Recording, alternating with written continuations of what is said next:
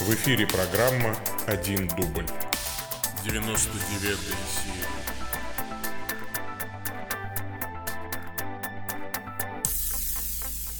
Во имя Отца и Сына и Святого Духа. Аминь. Всемогущий и вечный Боже, наставляемый Святым Духом, мы дерзаем называть Тебя Отцом. Умножь в наших сердцах дух сыновней любви, чтобы мы удостоились обещанного наследия через Господа нашего Иисуса Христа, Твоего Сына, который с Тобой живет и царствует в единстве Святого Духа, Бог во веки веков. Аминь. Итак, привет, дорогие мои YouTube зрители, привет, дорогие Facebook зрители, привет, мои слушатели подкаста слушатели. И с вами я, Павел Бегичев, митрополит церковной провинции Святого Михаила Архангела, централизованная религиозная организация Евангелическая лютеранская церковь, где я служу, Аугсбургского исповедания, где я служу генеральным ординарием на такой главной административно-духовной должности, назовем это так. Вот, э, при этом возглавляю провинцию. И это 99-я серия программы «Один дубль». А, вот, я отвечаю на ваши вопросы, которые пришли на почту bishop.sobaka.stcross.ru. У меня сегодня не очень много времени, а, мне бы надо закончить побыстрее и поехать все-таки в офис к двум часам, там у меня встреча. Ну, поскольку там нет интернета, я из дома еще раз вот это вот все провожу. А, давайте не будем откладывать дел в долгий ящик и начнем, пожалуй. А, сначала ну, давайте начнем, как всегда, с писем, а потом перейдем а, вот, потом перейдем к вопросам, присланным в чат. Письмам всегда отдается приоритет. Ну а потом, а потом в чатах. Итак, э, начинаем. Э, Олег Мисько интересуется. Мир вам, владыка. У меня такой вопрос. Использование термина «непорочное зачатие» по отношению к Господу Иисусу Христу в теологическом плане означает, что он при зачатии не унаследовал первородный грех, ведь речь не может идти о сексуальных отношениях между супругами, так как в случае брака они святы, брак у вас да будет честен, на ложе непорочно, плодитесь и размножайтесь и так далее. Но тогда не вполне понятны слова Давида из 50-го псалма «Вот во грехе я зачат, помогите разобраться». Спасибо. Здесь э, налицо путаница. Дело в том, что, э, например, э, когда за дело, что называется, берутся монахи, то они, конечно, все, что касается э, половых отношений, э, очень сильно демонизируют, что ли. Да? Ну, монахи э, это дело, знаете ли, очень любят. Поэтому, конечно, термин «непорочное зачатие» эм, изначально должен был бы означать, что во Христе нет никакого порока не передано э, вот этим зачатием. А значит, вот в связи с этим зачатием. Кстати, в англоязычном мире э, принят более точный, на мой взгляд, термин. Э, он звучит как virgin э, birth, да, то есть рождение от девы, девственное рождение. А, вот. Ну и непорочное зачатие тоже хороший термин, если его так понимать. Но, к сожалению, в таком массовом сознании действительно э, законные отношения супругов тоже стали ассоциироваться э, с чем-то порочным, ну и якобы церковь так учит. Конечно, церковь так не учит. Хотя, например, очень забавно, вы можете взять синодальное издание Библии, и там в каждой главе Библии есть такое, ну, типа, краткое содержание. Вот старые еще советские синодальные издания вот, э, Библии, по которым мы все читали Библию в начале 90-х годов, по-моему, 60-х, по-моему, в 60 каком-то разрешили напечатать. Так вот, там, э, по-моему, в книге Левит к одной из главы есть так подзаголовочек о мерзости половых отношений. Ну, понятно, что этот заголовок, э, подзаголовочек сделан монахом. Э, вот. Конечно. Эм, а что касается слов Давида из 50-го псалма, вот во грехе я зачат, здесь, конечно, речь идет о первородном грехе, который э, входит в человека в момент зачатия. То есть это не означает, что законное э, соитие супругов э, является каким-то образом греховным там, и оправдывается, ну, только типа деторождением. Ну, нет, конечно. И сейчас это свято. Другое дело, что в обоженном состоянии этого не будет. Мы преодолеем ну, вот это вынужденное, что ли, такое последствие грехопадения, как и многие вынужденные последствия грехопадения. Э, вот, например, э, там, необходимость э, испытывать голод, страдать, испытывать болезни и так далее. Но может и болезнь стать к нашей святости, да, то есть повлиять. Вот. Ну и так далее. То есть по-разному, по-разному Эм, вот разные аспекты грехопадения отзываются в нашей жизни. Но действительно Бог установил брак еще до грехопадения, плодитесь и размножайтесь. Э, вот, и, естественно, и половые отношения. Поэтому тут важно понимать, что святые отцы, конечно, учили, что Бог, предвидя грехопадение, заповедал вот человеческому роду именно так э, размножаться, чтобы таким образом э, вот умножались люди на земле, чтобы они потом достигали спасения и богоподобия. Э, вот. То есть Бог в мудрости своей это предусмотрел. Но вообще, конечно, сторонники такого радикального монашеского взгляда, они всегда будут говорить о том, что это путь превосходнейший монашеский путь, потому что это уже ангелоподобие уже здесь при жизни. То есть это вот такой добровольный шаг к тому обожению, которое будет у нас на небесах. И апостол Павел, естественно, э, будучи тоже монахом, э, вот в этом смысле, ну, целебатом, во всяком случае, уж точно. А, вот. А, апостол Павел тоже, естественно, будучи движим Духом Святым, говорил, что это путь лучший, да. И э, тут мы ничего не можем противопоставить. Мы должны развести руками и сказать, повинуюсь Слову Божьему, да, монашеский путь превосходнее э, пути э, брачного. Но не всем дано не всем дано стать скопцами для Царства Божьего, да, то есть, э, ну, вот, э, кому дано, тому дано. Э, ну, скопцами, естественно, не в буквальном смысле, а скопляя себя, а вот, ну, как бы, давая обед безбрачия, например, в данном случае. И при этом, естественно, ничего греховного или грязного в брачных отношениях нет, и в супружеских отношениях нет, и в деторождении ничего грязного, конечно, нет.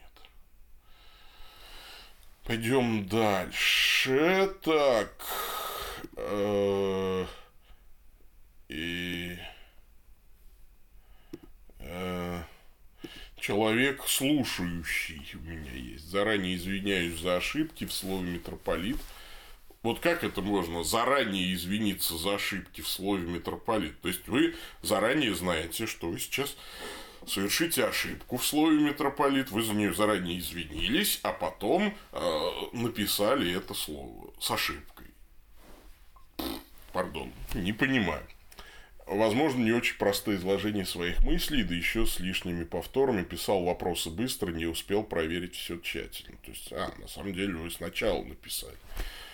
Ну, окей, да, написали, отправили. А, ну, теперь понятно. Написал, отправил, увидел ошибку.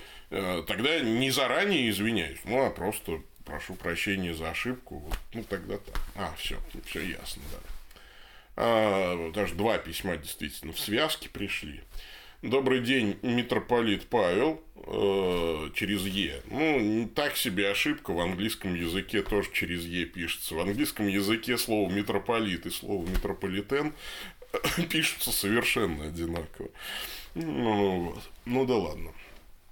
А первый вопрос. Мой друг христианин очень любит посещать мессианскую еврейскую христианскую общину. Он очень ценит культуру евреев и все, что с этим связано, хотя сам не еврей. Ну, и хорошо, что, я не против. Но проблема вот в чем. Он вполне серьезно считает, не только он, как я понимаю, но и люди в этом мессианской общине, что обращенный ко Христу еврей должен соблюдать предписание закона Моисея о чистой и нечистой пище, о субботе, о праздниках. Он вполне серьезно считает ситуацию с Петром, видение о чистой и нечистой пище, где Бог говорил «закали и ешь», что Бог очистил, не называя нечистым, относится исключительно к Корнилию, то есть язычникам. К пище это э, видение никакого отношения не имеет. Он даже выдвигает довольно серьезное утверждение, что слова про пищу могли быть вставкой, которую сделали переводчики. Вопрос ваше отношение к следующим утверждениям. Обращенные к Христу евреи должны соблюдать предписания о субботе и чистой и нечистой пище, субботе, праздниках так далее. Так как у них свой завет с Богом и освобождены от этого завета с Богом только христиане-язычники. Слова про пищу в видении Петру являются вставкой и никакого отношения истории истории не имеет к чистой и нечистой пище, но лишь к язычникам.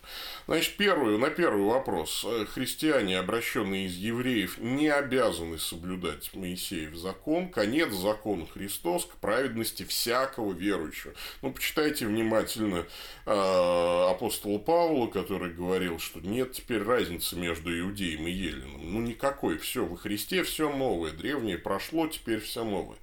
Они не обязаны, э, значит, значит, соблюдать закон Моисея. Могут ли они соблюдать закон Моисея? Да, конечно. Они могут его соблюдать, особенно, э, ну, то есть, э, только не для того, чтобы оправдаться перед Богом, потому что если ты законом оправдываешься, тогда Христос напрасно умер, а для миссионерских целей, ну и просто, что называется, для того, чтобы продолжать оставаться, быть своим, для иудеев быть как иудей, э, вот в этой среде, конечно, можно соблюдать. И первые христианские общины из иудеев продолжали соблюдать закон, э, при этом понимая, что они законом не оправдываются, а оправдываются только верой во Христа. Вот, поэтому, конечно, заповеди о кашруте тоже они соблюдали, потому что жили просто в том окружении, в котором, э, ну, иначе они просто перестали быть частью этого сообщества. А потом, собственно говоря, они все равно перестали быть частью этого сообщества, и, ну, так получилось. Получилось то, что получилось. Много было а, разного в связи с этим. Сначала иудеи гнали христиан, потом христиане много веков мстили за это, что совершенно недостойно. Ну и так далее. Э, извините, получилось то, что получилось, но э, грехи э, христиан не должны в данном случае быть, ошиб... ну, быть основанием для богословских ошибок. Если люди говорят, что без соблюдения Моисеева закона еврей не спасется, а, то эти люди еретики, безусловно. Да. Ну вот. А что касается слов про пищу, делает не только в а, видении Петра. Э, в Евангелии от Марка прямо сказано, что Господь объявил чистой всякую пищу.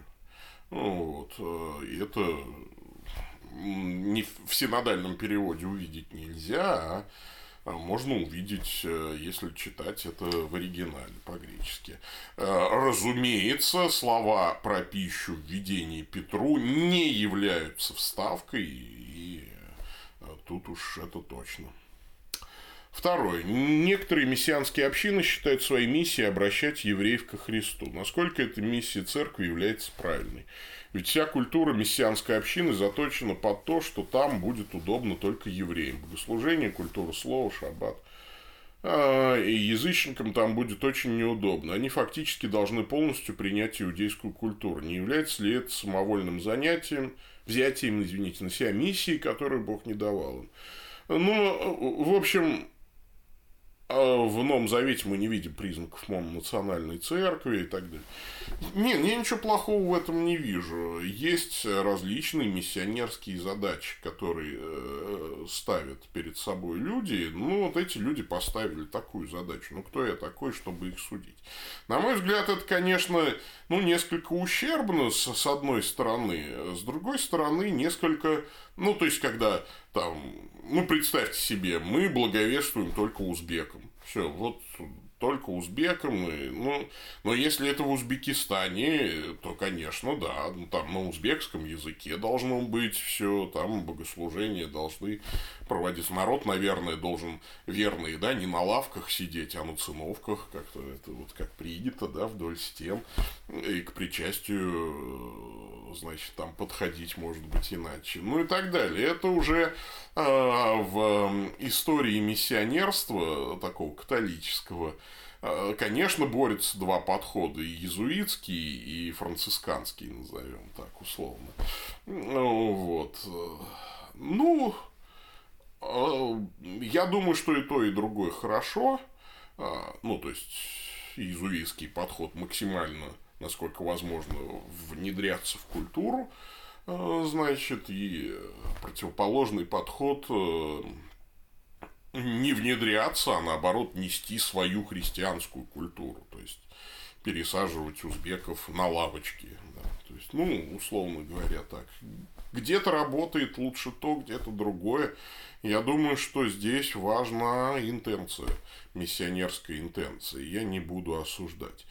Вот. Что касается обращения евреев ко Христу, то, мне кажется, здесь мы не должны быть слишком навязчивыми.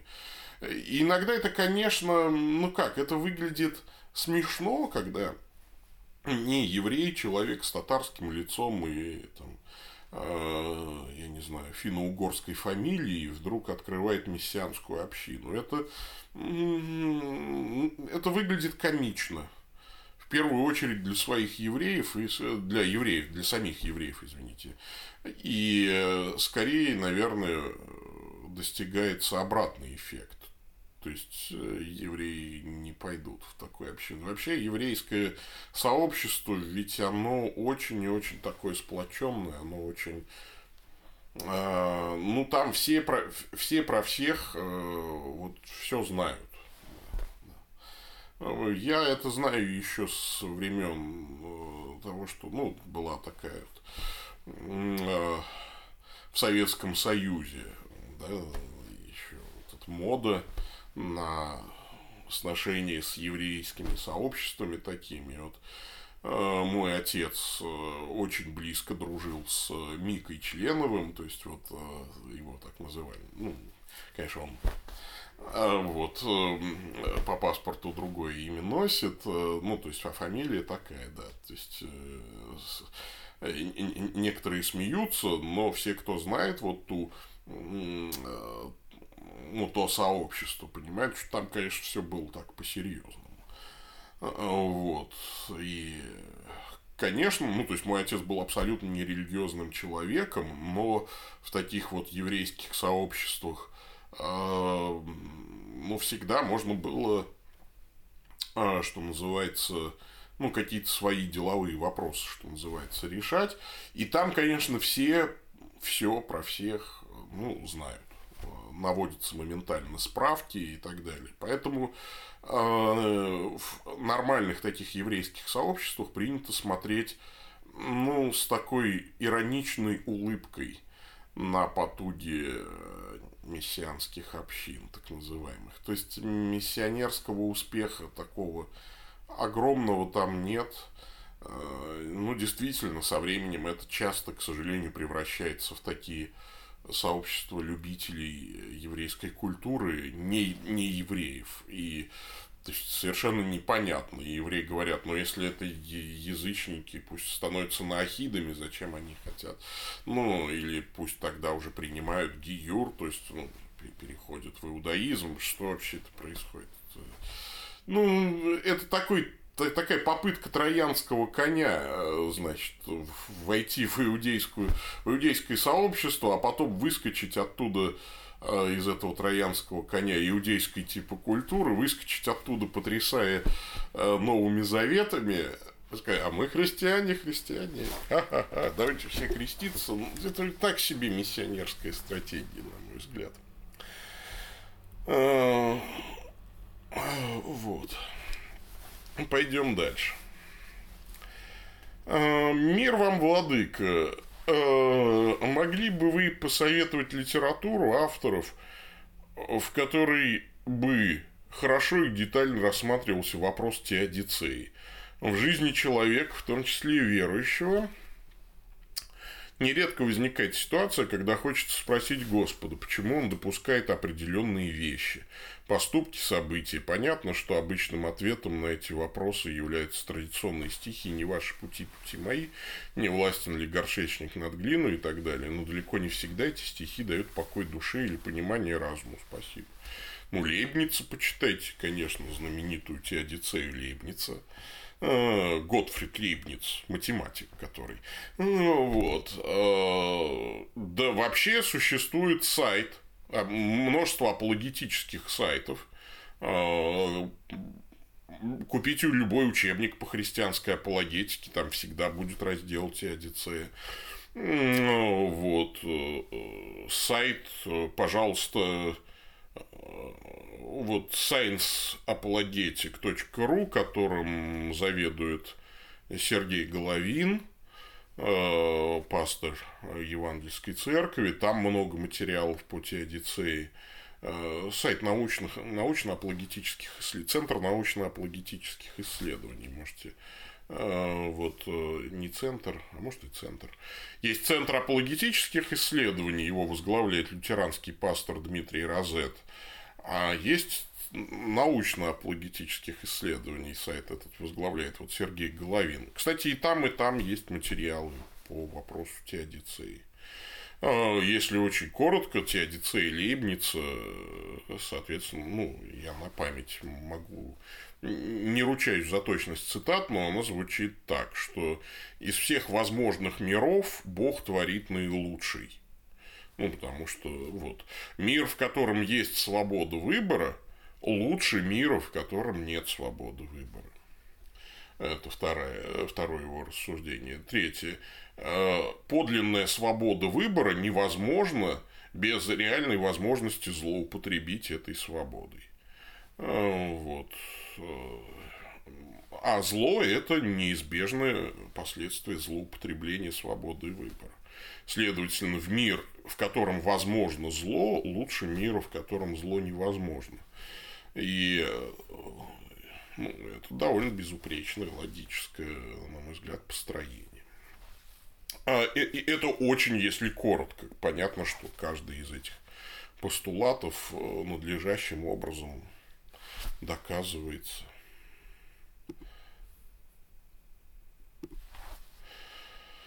Идем дальше. Служащий интересуется. Здравствуйте, Ваше Высокопреосвященство. Пишет вам служащий. Есть ли единство причастия с женосвященными церквами лютеран? Нет. У нас нет. А дальше. Ангел, войдя к ней, сказал, радуйся, благодатная, Господь с тобой, благословен ты между женами. Э, Луки 1.28. Благодатное или облагодатственное, то есть получившее благодать? Конечно, облагодатственное, да. В данном случае там стоит глагол, э, вернее, причастие пассивного залога. Деяние 13.48. Язычники, слыша это, радовались и прославляли Слово Господне, и уверовали все, которые были предуставлены к вечной жизни. Э, ну, назначены. Да, тут вопрос, что значит предуставлены? Назначены буквально. Назначены, это стоит в форме пассивного тоже залога, страдатель. Страдательного залога в русском языке это называется грамматическая категория, страдательный залог. Я уж просто по-гречески. По-гречески есть активный, пассивный и медиальный, а в русском залоге у глаголов действительный и страдательный. Ну, ладно. Э, значит, э, там пассивный залог и э, форма перфекта, то есть действие совершено в прошлом, последствия которого действуют в настоящем. Но вот совершенно зря, конечно, предуставлены там не сказано, в какой момент они были назначены. Не в смысле предназначены, там нет идей прежде сотворения мира, там еще что-то. Ну, просто назначены. Веровали все, кто был назначен к вечной жизни. Э, вот. И, и чего? Хорошо. Ну, назначены, да. Ну, вот Господь назначил верующих к вечной жизни. Я не понимаю, что здесь возбуждаться на Диене 1348. Вот. Ну, пойдем дальше. Михаил Квитковский интересуется. Здравствуйте, спасибо за прекрасные ответы. Стих Римлянам 13.8. «Не будьте должны никому ничем, кроме взаимной любви». Он и про финансовые обязательства тоже. Что вы думаете о кредитах? Можно ли давать и брать долг у финансовых организаций друг у друга? Я думаю, что можно. Я беру кредиты беспроцентные. У меня беспроцентный период 100 дней. Сейчас банки это запросто дают всем. Есть даже 120 дней в некоторых банках предложения. Не буду рекламой заниматься, конечно. Это иногда очень сильно выручает. Естественно, стих «не будьте должными никому», ну, то есть отдавайте долги. Если берете взаймы, то давайте, а уж давать взаймы, э, Господь заповедовал. Но э, сильно обогатиться все равно не получится. Всегда нужно помнить о том, что, конечно, нельзя, никогда просто нельзя брать деньги у микрокредитов, э, микрокредитных э, организаций. Просто запрещено. Вот это я вам как митрополит, вот властью своей запрещаю брать э, деньги у вот этих микрокредитных, вот эти микрокредиты, быстро деньги, потому что там тысяча процентов, и это, конечно, мошенничество. Ну, вот, там вам говорят, что вот сейчас получи быстро 15 тысяч, и потом там быстренько отдашь через две недели, а потом выясняется, что через две недели ты должен 70 тысяч вместо... Ну, это, это, конечно, развод абсолютный, это мошенничество, этим заниматься нельзя. Просто запрещено вот эти все быстрые кредиты и так далее. Вот, обращайтесь к солидным, нормальным кредитным организациям и старайтесь, естественно, без процентов это делать, потому что брать деньги под большие проценты – это не мудро, не мудро. Будет очень трудно их отдать. Вот, э, очень трудно будет исполнить заповедь «не оставайтесь должными». Не оставайтесь должными. То есть, э, скажем так, взятые на себя финансовые обязательства, пожалуйста, э, выполняйте. А вот о чем. Ну, естественно, этот стих очень широкий, да. Но в широкое понятие входит, конечно, и узкие все понятия, в том числе и это. Вот, поэтому э, какая ситуация? Вот очень хороший сервис, например, есть Patreon, да, становитесь нашими патронами. Вот я о чем вам э, говорю, да, там подпишитесь, вот всегда ссылка есть в описании к этому видео. Э, выберите там возможность жертвовать на наше служение, да, и вот выполняйте свои финансовые обязательства. Например, есть очень хорошее финансовое обязательство, которое возлагает э, на всех, кто меня сейчас слушает, Господь. Наставляемый словом, делись всяким добром с наставляющим. Вот. Не оставайтесь должными. Мы остаемся должными э, родителям, мы остаемся должными детям своим, мы остаемся должными э, окружающим людям. Эм, вот не надо. И речь идет вообще, конечно, не только о финансовых э, долгах, да. Э, вот мы иногда не просто там прямо что-то берем взаймы и должны видеть или отдать. Мы остаемся должными в высоком смысле многим-многим людям. А вот всякого, всякого добра, да, то есть вот это, конечно, об этом. Если уж серьезно говорить. Так, ну что, а, письма кончились, вопросы в письмах кончились, и пора перейти к вопросам, которые пришли в соцсети. Сейчас я соцсети открою.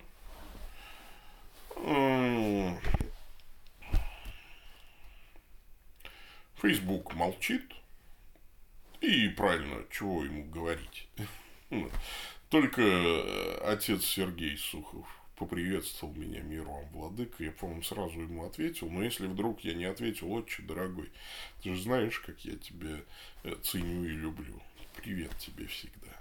Всегда мир твой к тебе возвращается. Ой,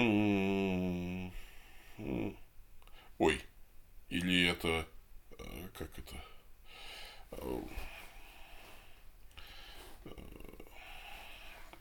Хорошо. Так, пойдем дальше. На хамство-то я же не буду уже отвечать, ладно. Вот. Ну, вот отец Александр. Привет. Хорошо.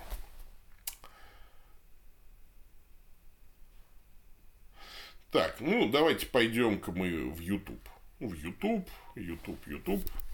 Значит, я возьму, наверное, ноутбук на коленочке, далеко мне тянуться. Вот в ноутбуке у меня. Э. Так, э, в Ютубе-то... О, сколько всего в Ютубе. Мое почтение, Ваше Высокопреосвященство. Какие планы у вас в связи с назначением епископа РПЦ в Манилу? Ох, а, я думаю, что э, этот вопрос надо задать его высокопреподобию отцу Даниилу. Надо нам будет вместе помозговать об этом. Дело в том, что в Манила, э, вообще Филиппины, такая спорная каноническая территория. А, ну, это как как вам сказать, вообще я бы вот как-то первыми там, по-моему, были антиохийцы, и антиохийцы считают это своей канонической территорией. Как бы, как бы не вышло какого этого конфликту. На самом деле там э, православных служителей разных юрисдикций довольно много. Но если целый епископ в Маниле будет, это интересно. Надо будет подумать. У нас нет прям вот планов, то есть э, таких. Мы всегда идем, что называется, ну, вот, ощупью. да, то есть иногда. А, о, появился епископ, все, срочно, срочно. Ну, наверное, надо будет что-нибудь написать ему, да. Письмо напишем какое-нибудь. А, вот. Э, на него, конечно, скорее всего, не ответит. Не знаю уж, э, будет ли там это, как его, ну, будет ли какая-то личная встреча и так далее. Э, например, в Маниле был викарий митрополита Антиохийской православной церкви. Митрополит был в Австралии, ну и есть в Австралии, а в Маниле был викарий, но он ушел сейчас в отставку. Ну, с, антиохист, с антиохийцами не получилось тогда встречи. Вот. Ну, посмотрим, посмотрим. Может быть, удастся организовать какой-то визит, встречу. Там в Маниле все попроще немножечко, конечно, да, чем в России. Э, и люди, которые там поживут месяцок, они опрощаются очень сильно, как Лев Толстой. Не то чтобы босиком начинают ходить, но как-то попроще начинают к жизни относиться и, и к самим себе иногда. Может быть, что и выйдет интересно. Э, дальше. Что бы вы посоветовали, во-первых, читать общине, находящейся в неком унынии от того, что их глава пастырь пренебрегает ими, не проповедует, не занимается душепопечительством? Что же мне бы им посоветовать бы? Э, я думаю, что им надо читать Библию в первую очередь. Что посоветовать? Э, читать бревиарий, молиться, а больше. А значит, чтобы не впадать в уныние, надо читать Карлсон, который живет на крыше. Э, про мумитролей очень хорошо прочитать книжку какую-нибудь. Вот. Впрочем, есть у моей Кучерской, э, по-моему, книга для современный патерик, книга для впавших в уныние. Винни-Пуха очень хорошо читать. Перечит, перечитайте э, детские свои э, книги любимые и не впадайте в уныние. Вот. Э, можно, конечно, откупорить шампанского бутылку и перечесть «Женитьбу Фигаро», но мне «Женитьба Фигаро» не очень нравится, ибо Марше мне не был приятелем. Э, и шампанское я не очень люблю. Э, вот. Ну, на Новый год только как-то традиционно. Ну, поэтому я вот такой совет не дам. А чтобы не впадать в уныние, еще очень полезно, ну как, заняться делом, например. Вот. Эм, э, пойти помочь тому, кто нуждается в помощи. Вот.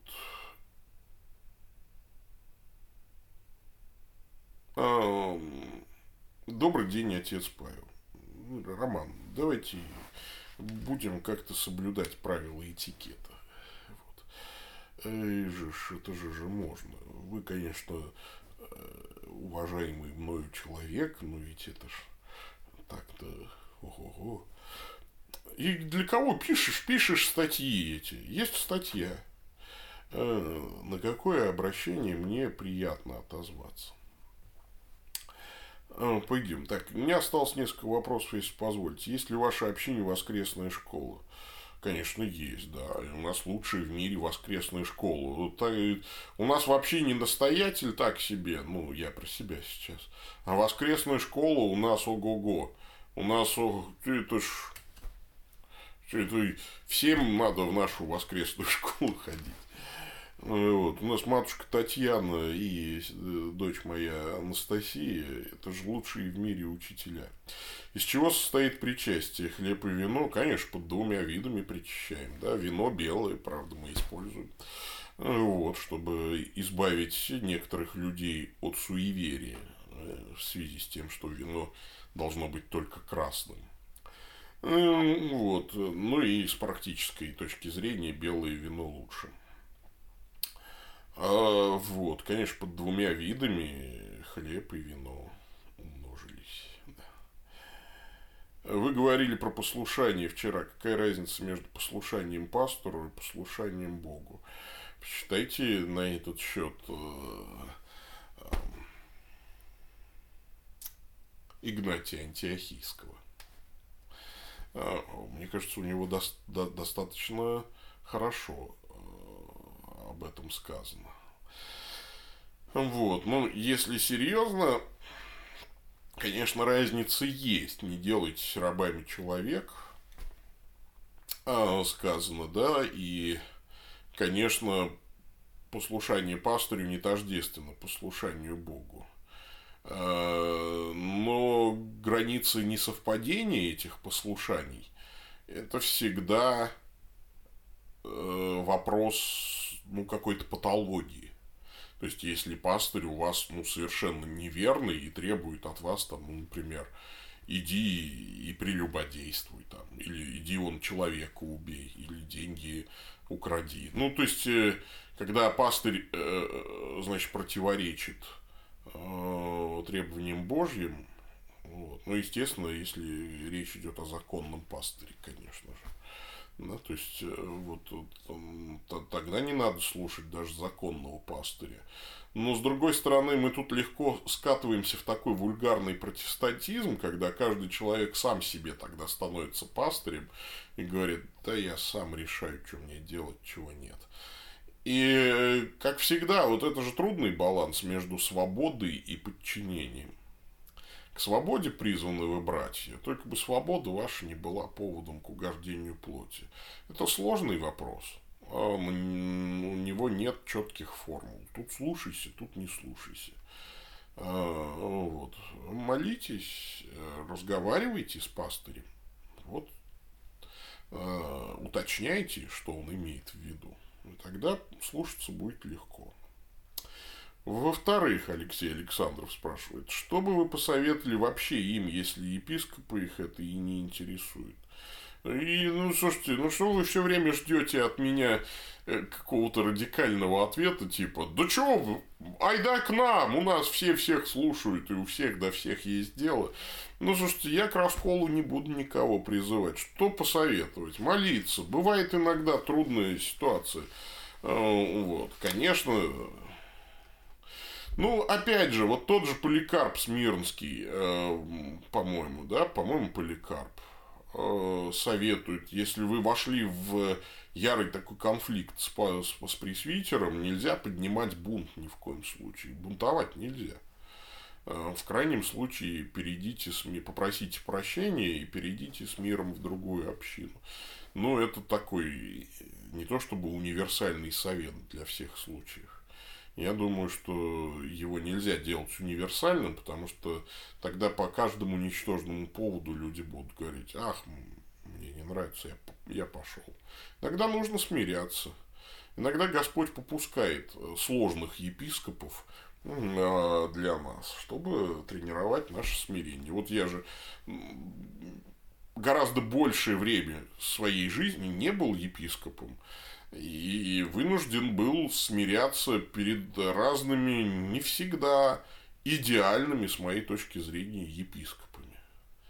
Э, ничего не переломился. Возжелайте епископство, что я могу посоветовать. Вот апостол Павел говорит, кто епископство желает, доброго дела желает становитесь сами епископом и будьте хорошим епископом. Ну, слушайте, вот меня, если уж так вот серьезно, вообще положа руку на сердце, меня всегда это вот умиляет очень. Ах, у нас плохой церковный начальник. Ай-яй-яй, как все, жизнь моя разрушена. То есть у меня был хороший, значит, начальник. Так это был Бог-го-го. Слушайте, вон Франциска Ассизского очень плохой был сначала Папа Римский. Ничего это не помешало ему жить и э, стать великим христианином, основателем монашеского ордена. И потом плохой папа умер и стал хороший папа. А потом хороший умер, по-моему, и опять плохой стал. Ну, это же какая ситуация, как вообще это зависит? Ну, слушайте, пастырь меня плохо кормит. Э, ну, покормись уже сам, ты же все-таки... Иногда Господь допускает нерадивых пастырей для нас, чтобы мы э, получили навыки самостоятельного питания. Это ну, не без воли Божьей, ведь тоже все э, происходит. Нет, надо революцию устроить, свергнуть плохого пастыря. Ну, что за глупости? Или уйти от такого пастыря к хорошему. Вы тогда будете бегать, потому что вообще хорошего пастыря вы тогда ведь и не встретите никогда. И это, конечно, ни в коей мере не извиняет плохого пастыря. Вот э, с плохим пастырем я бы говорил, конечно, по-другому и давал бы ему другие советы. И, может быть, цитировал бы ему э, пророка Иеремию, где про плохих пастырей очень обидные вещи написаны. Слава Иисусу Христу во веки веков. Аминь. Ваше Высокопреосвященство, подскажите, пожалуйста, у современных неопротестантов существует учение о первородном грехе? И если да, то в, какие, в какой момент он прощается? В момент уверования или крещения, или как-то еще? У неопротестантов существует учение о первородном грехе, безусловно. А, и он прощается в момент уверования с точки зрения неопротестантов. Потому что крещение с точки зрения неопротестанта не имеет никакой особой духовной силы, это всего лишь такой знак уже совершившегося некого духовного действия в твоей жизни. Да, первородный грех прощается в момент уверования с точки зрения такой неопротестантской. Ну, я в данном случае говорю об баптистско пятидесятнической теологии. И у пятидесятников может быть сложнее, потому что у пятидесятников есть всегда вот такое дробное, что ли, уверование, несколько благословений. Классическое пятидесятничество три этапа, в три этапа описывает становление христианином. Это э, уверование, крещение духом, э, потом крещение водой. А, нет, ну иногда наоборот. Сначала крещение водой, потом крещение духом.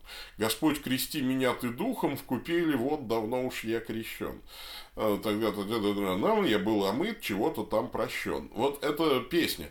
Вообще, э, протестантское богословие, неопротестантское богословие нужно черпать в песнях. Ну, вот. Э, и оно, конечно, и там настоящее, по крайней мере, или слушать с кафедры, потому что многие неопротестанты никогда не читали своих, своих же э, учебников по богословию или своих же там вероисповеданий. Э, вот. Дальше. Добрый день. Хотелось бы услышать ваше мнение о протестантах, баптистах, о положительных достижениях, а также об упущениях. Простите за не совсем правильный вопрос. Надеюсь, суть понятна. А чего? Не, ну, я... Что мне критиковать? Я критикую только к месту, что называется. Если уж как-то вот к слову пришлось. А так чего критиковать, э, значит, э, об упущениях-то? О положительных достижениях тоже все знают. Самые положительные достижения неопротестантов заключаются в умении работать с людьми. И в том, что неопротестантские сообщества, как маргинальные э, большей частью в России, э, всегда, что называется, должны делом доказывать свое христианство, и они его делом доказывают. То есть это э, как христиане, они всегда более ревностны, более последовательны, более серьезны в своей вере, соответственно, живут более свято и так далее. Это касается, кстати, как мы уже говорили, любых маргинальных сообществ в любой стране религиозных. Вот православные, э, где православные христиане находятся в положении маргиналов, вот там православные хорошие. А в России э, хорошие неопротестанты, например, да, условно говоря. А, а что касается упущений, на мой взгляд, главное упущение – это растождествление себя с церковью. Ну, то есть, вот этот исторический взгляд на то, что церковь была сначала хорошая, Э, значит, э, три века. Потом в четвертом веке она исчезла и снова появилась только в шестнадцатом. Ну, а э, вот эти 13 веков она существовала только в виде каких-то сектантов отдельных, типа Богумилов. Ну, вот это такое растождествление. Сакраментология э, у неопротестантов больная, экклесиология больная – у меня экклесиология болеет. Да? Вот надо каждому него протестанту сказать.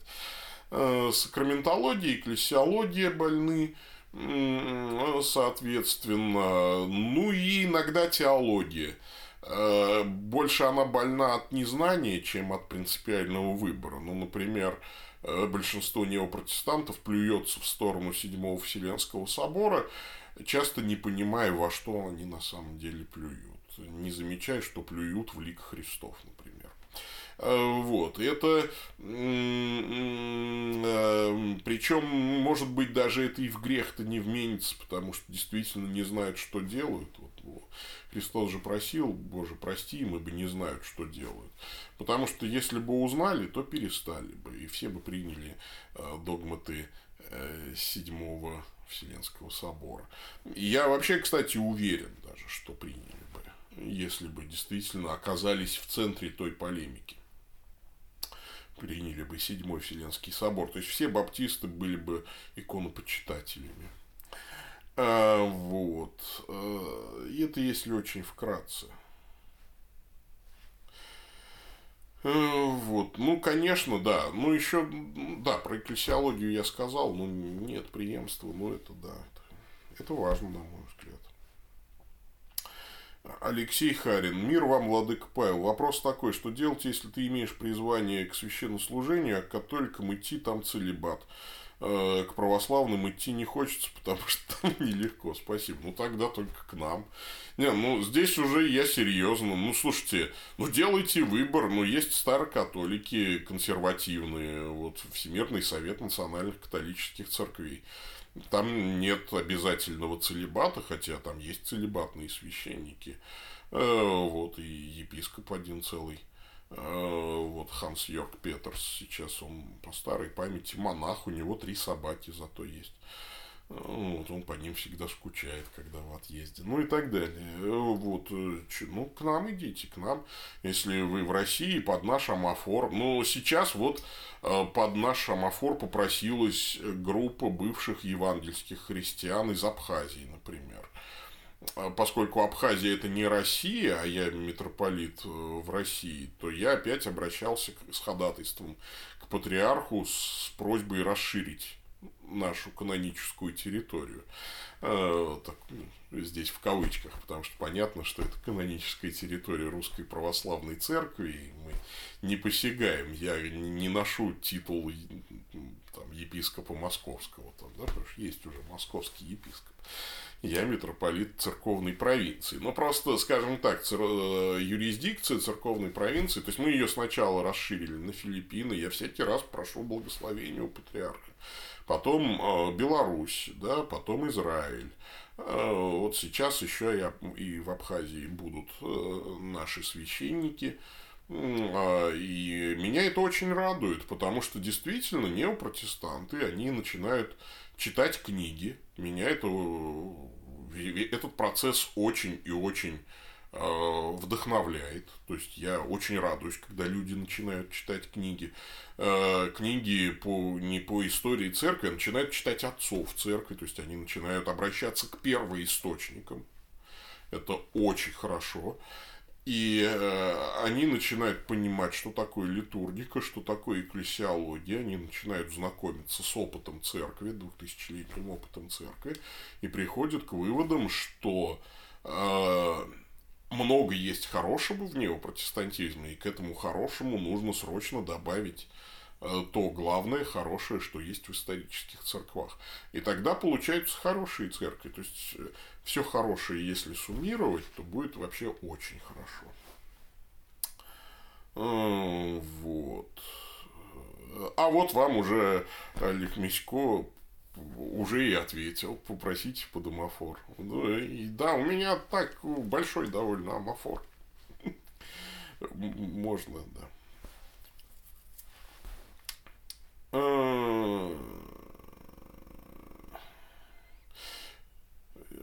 Вот Олег спрашивает, все-таки ответ от вас будет интереснее, наиболее взвешен, по моему мнению, так как вы были в этой каше, так сказать. Да, я провел в неопротестантизм, ну, во всяком случае, я был баптистом а, с 1992 года по 2009 год.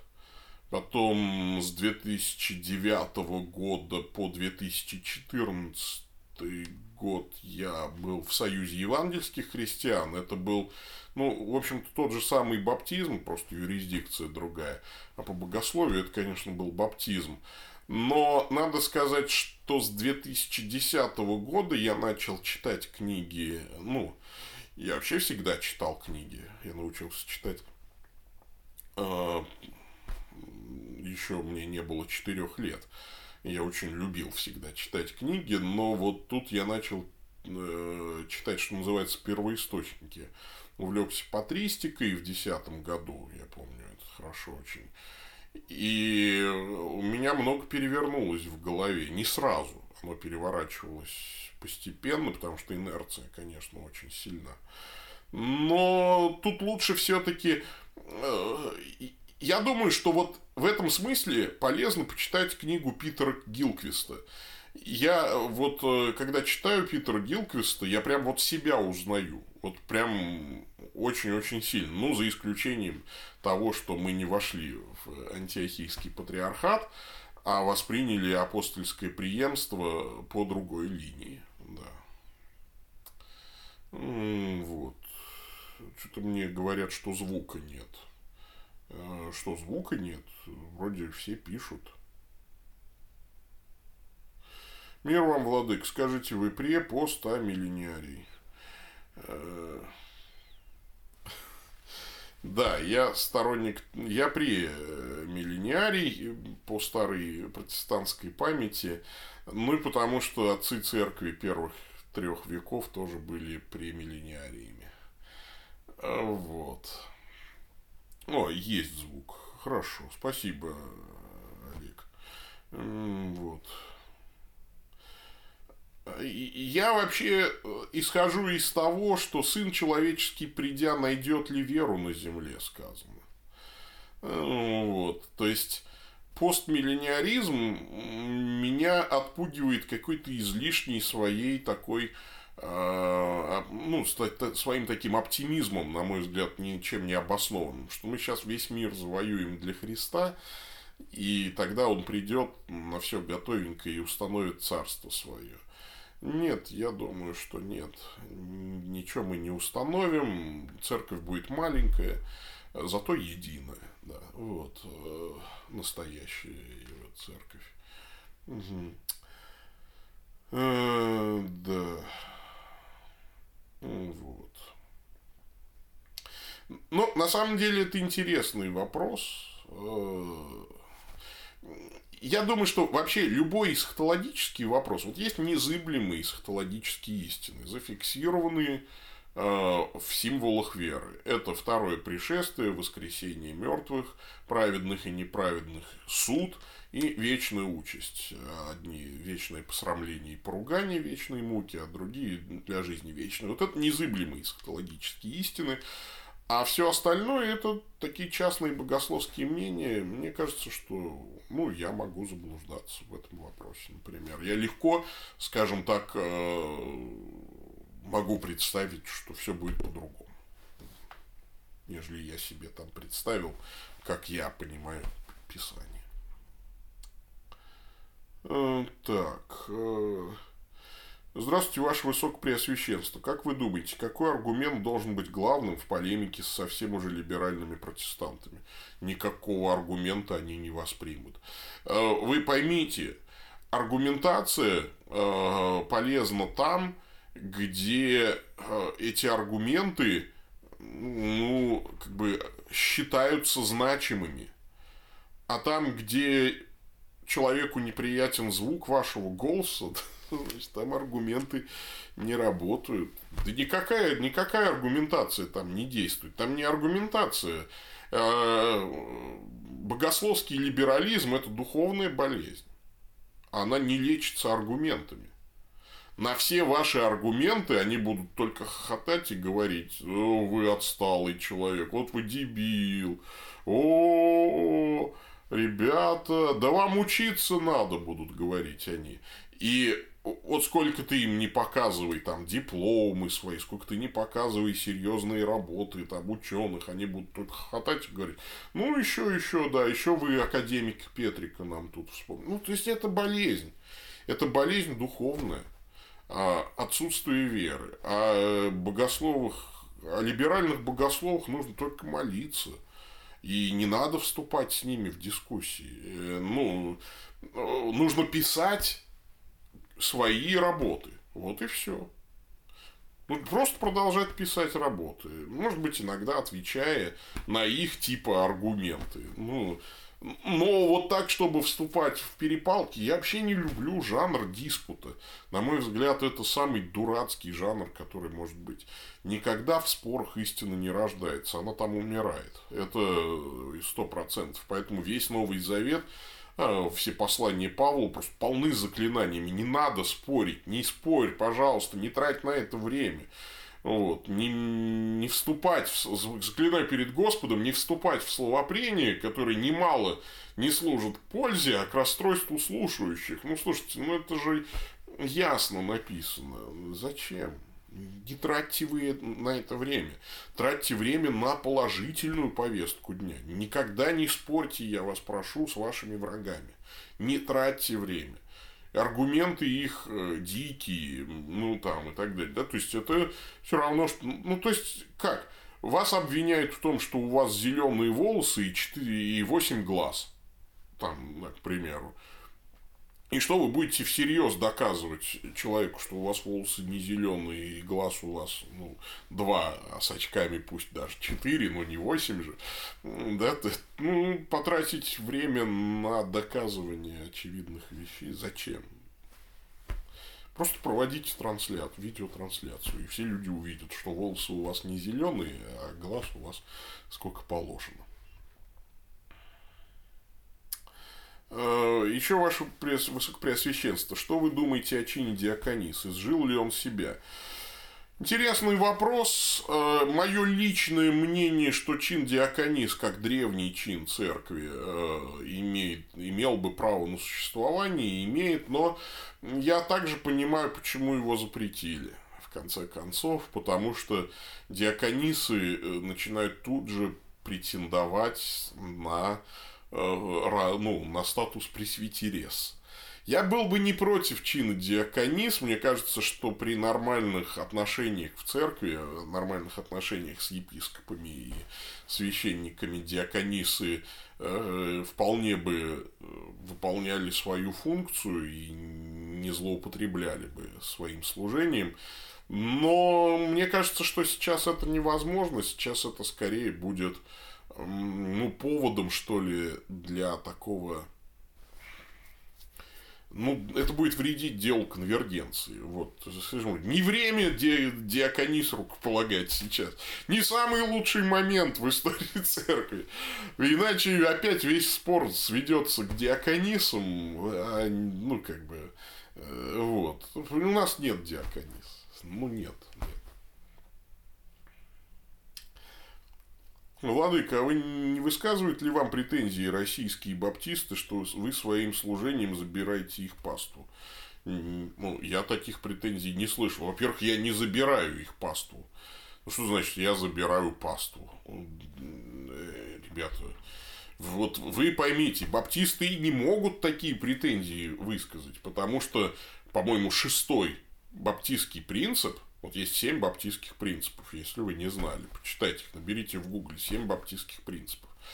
По-моему, шестой или пятый, я могу ошибаться, э, провозглашает свободу совести. То есть баптисты априори должны уважать свободный выбор, религиозный выбор любого человека. Поэтому баптисты не могут э, высказывать мне такие претензии.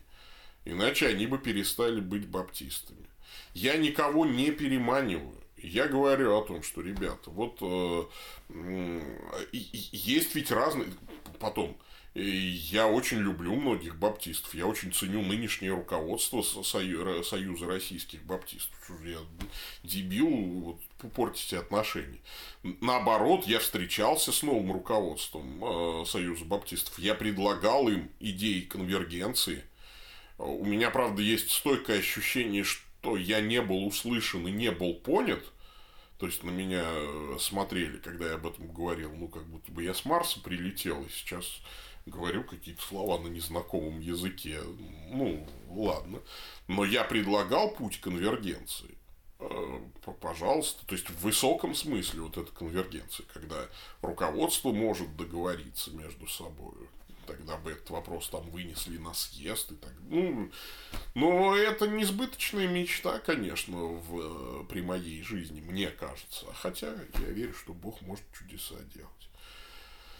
Поэтому тут какая ситуация? Я проповедую, ребята. Я проповедую, объясняю свои взгляды, и если люди видят э, логичность и соответствие этих взглядов как Писанию, в первую очередь, для баптистов это, естественно, важно, и для меня тоже важно, так и историческому пониманию Церкви Христовой, то почему нужно этому противиться? Трудно идти против рожна.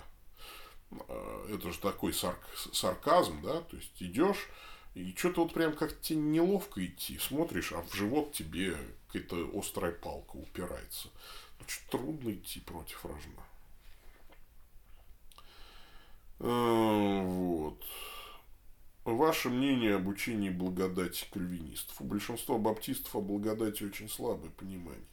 Наверное, из-за страха того же кальвинизма. Глубже стал узнавать из проповеди Алексея Коломийцева. А, понимание у кальвинистов благодати сводится лишь к э, некоему благорасположению, э, на мой взгляд. Это мое, я могу ошибаться сейчас при, могут прибежать 100 кальвинистов и меня поправить. И если я ошибаюсь, то слава богу, что я ошибаюсь.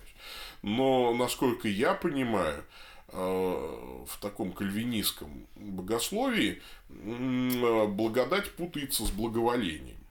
Вот. Благодать это такое неза... это такая незаслуженная милость. Ну, часто говорят о том, что милость тебя выводит из минуса в ноль, а благодать из минуса в плюс. А, значит, вот, а, как бы милость это когда ты не получаешь то, чего ты заслужил, в смысле наказания, а благодать это когда ты получаешь то, чего не заслужил. То есть мы спасены по благодати, говорят они. Да? То есть вот э, Потому что вот Бог нас так возлюбил и избрал нас, да, вот э, своим суверенным решением, а, вот, и спасение это дар Божьей благодати, говорят они, да, то есть вот они, это вот подчеркивается всегда, что это вот Божье суверен, то есть благодать понимается как Божье суверенное решение нас спасти. И в кальвинизме, и в неопротестантизме, э, кальвинизм, конечно, не неопротестантизм, кальвинизм это такой, ну, так, это все-таки магистрская реформация, ну, вот, хотя и она помладше, чем лютеранство. И лютеранство с кальвинизмом изначально не очень ладили, потом поладили. Вот. Скажем так, со скрипом, но поладили. А, так вот, и Э, надо сказать, что вот это понимание благодати э, убивает, ну, наверное, 90% исторического учения о благодати. Потому что, конечно, и в Новом Завете, и в понимании отцов церкви благодать – это в первую очередь Божья энергия, нетварная Божья энергия, действующая на нас. Но это скорее такой восточный взгляд, который на Западе был менее популярен и менее осмыслен богословами. Ну а реформация, как наследник западной богословской мысли, просто вообще отсекла вот эту восточную часть энергетического богословия, так называемого. Звучит, даже звучит на русском языке как нечто оккультное, да, то есть вот, и, потому что уж очень у нас экстрасенсы любят там энергии, термин энергия, и поэтому вообще, собственно говоря, Библия библейский термин энергия, да, то есть в Новом Завете это греческое слово, э, очень часто используется именно в контексте благодати. Дюнамис – сила, да, энергия и харис – благодать – это вот взаимозаменяемые понятия. Э, для апостола Павла это вообще синонимы. Да, то есть, это сила Божия, конечно, которая действует в нас и спасает нас. Поэтому, э, например, Э, укрепляйся в благодати или благодатью, да, то есть это интересный вопрос. Вот э, ведь апостол Павел советует Тимофею укрепляться благодатью, которая во Христе Иисусе. А как ты будешь укрепляться Божьим расположением к тебе только лишь? Или Божьим суверш... суверенным решением спасти тебя? Ну, только идеологически ты будешь укрепляться. А если нет понимания, что благодать это реальная сила, которая тебя укрепляет, и поэтому стяжание вот благодати Духа Святого, да, это превращается в некое такое умозрительное размышление, в такую рефлексию духовную лишь. И, конечно, упускаются и в этом смысле и аскетические, и молитвенные часто практики. Ну, что об этом говорить? Вот как-то так. А, значит, что касается Алексея Коломийцева, ну, он очень хороший проповедник. Надо сказать, что это один из лучших неопротестантских проповедников. Ну, вот, и очень много практических э, полезных э, вещей там в проповедях у него можно найти. Но богословие, конечно, больное, ну что тут сделать? Ну, такое больное богословие, как у многих э, неопротестантов, потому что, конечно, Алексей Коломийцев не кальвинист, реформаты никогда его не признают своим. Ну, хотя бы потому, что в церкви у Коломийцева не крестят детей, а реформаты детей крестят. Ну, то есть он кальвинист по богословию, вот по этому тулипу, да, пяти пунктам кальвинизма, ну и то они скорее четырехпунктовые кальвинисты э, такого инфралапсарианского толка. Вы знаете, что у кальвинистов есть три больших лагеря. Супралапсариане, сублапсариане и инфралапсариане. Ну, для для справочки, ну, для, для информации для самостоятельного размышления. Четырехпунктовый кальвинизм, кальвинисты в том плане, что они отрицают э, двойное предопределение, то есть э, и ограниченное искупление. Да, то есть вот а, ну, то есть они верят, что Христос умер за всех, а не только за избранных.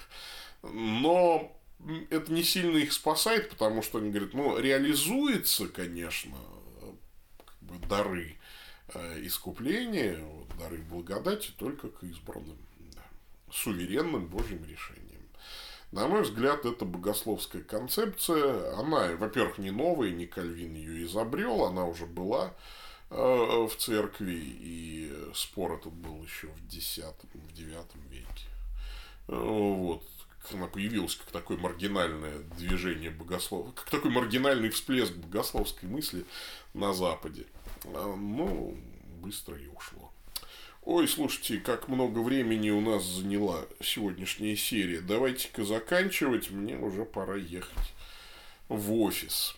Ну что, всем спасибо, люблю вас всех, обнимаю очень. Давайте э, помолимся, и на сегодня мы, пожалуй, что и закончим. 60% уже на ноутбуке осталось. Куда это годится? Ну что ж, давайте помолимся, братья и сестры. Иисус Христос пришел в мир, чтобы принести людям жизнь Божию и смертным даровать бессмертие. С верою вознесем Ему наши молитвы. Господи Иисусе Христе, помилуй нас. Господи, просим Тебя о всех епископах и священниках, дабы они, исполненные благодатной силы Духа Святого, ревностно проповедовали благую весть. Просим Тебя о правящих общественными делами, дабы они родили о материальном и духовном благе народа. Просим Тебя о больных, дабы в таинстве елеосвящения они ощутили Твою помощь и милосердие. Просим Тебя о наших близких, ушедших из мира сего, дабы они вкусили вечное блаженство святых. Просим Тебя о матерях, дабы они могли служить примером веры и благочестия для своих детей. Господи Иисусе, услышь наши молитвы и сохрани нас от всякого зла, дабы мы служили Тебе в мире и радости, ибо Ты живешь и царствуешь во веки веков. Аминь. Все, пока-пока.